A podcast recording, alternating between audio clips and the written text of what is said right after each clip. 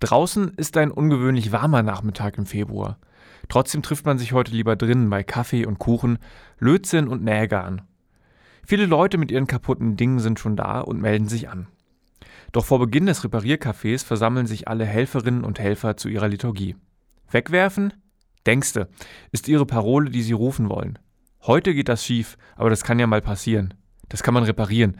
Beim zweiten Anlauf stimmt der Text und es geht los. Die Person mit der Nummer E1 wird aufgerufen. E steht für Elektronik. 1 heißt, sie ist heute die erste. Repariert wird alles, oft auch improvisiert, das gehört dazu. Zum Beispiel gibt es hier einen DVD-Player, dessen Lade klemmt. Nach einigen Handgriffen wird klar, ein kleiner Riemen, der den Elektromotor mit der restlichen Mechanik verbindet, hat aufgegeben. Ersetzt wird er durch einen Haushaltsgummi. Und das geht? Ja, das geht. Es ist nur ein kleines Stück Gummi, das den großen DVD-Player daran hindert, seinen Dienst zu leisten. Stefan ist eigentlich Softwareentwickler.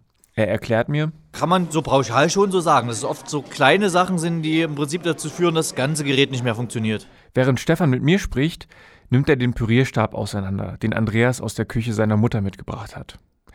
Tja, und auch bei diesem Stück weißer Ware ist es nur ein winziger Ring, der verschlissen ist. Trotzdem geht hier erstmal gar nichts. Aber dafür gibt es ja Stefan und viele weitere helfende Hände, die löten, schrauben, nähen und was man sonst noch so tun kann. Tatsächlich ist Stefan dem Problem jetzt ein Stück näher gekommen. Es hat zwar ziemlich geknackt, aber wir sind im Inneren des Pürierstabs angekommen.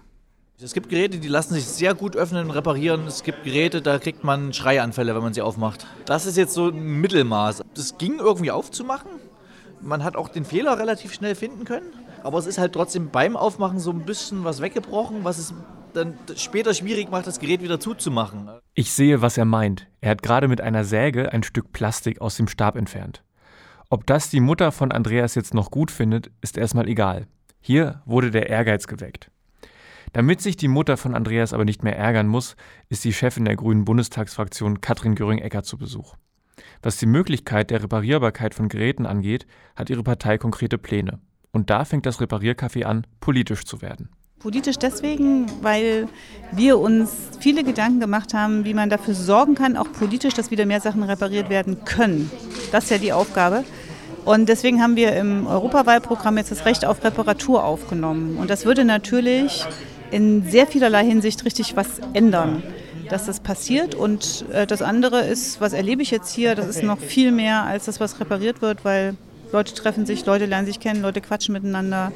Leute haben ein altes Gerät, was ewig auf dem Boden lag, holen es runter und sagen, hey, da könnte ich noch mal was damit machen und das ist äh, noch sehr viel mehr wert als alles andere und das ist so, dass es das in Jena gibt, in manchen anderen Städten auch, das zeigt eben auch, dass es ein Bedürfnis genau danach gibt. Das ist auch mein Eindruck. Es geht hier im Repariercafé eher um das Miteinander, dann natürlich ums Reparieren. Politisch geht es hier nicht wirklich zu aber wahrscheinlich würden sich hier einige Menschen sehr über das Recht auf Reparatur freuen.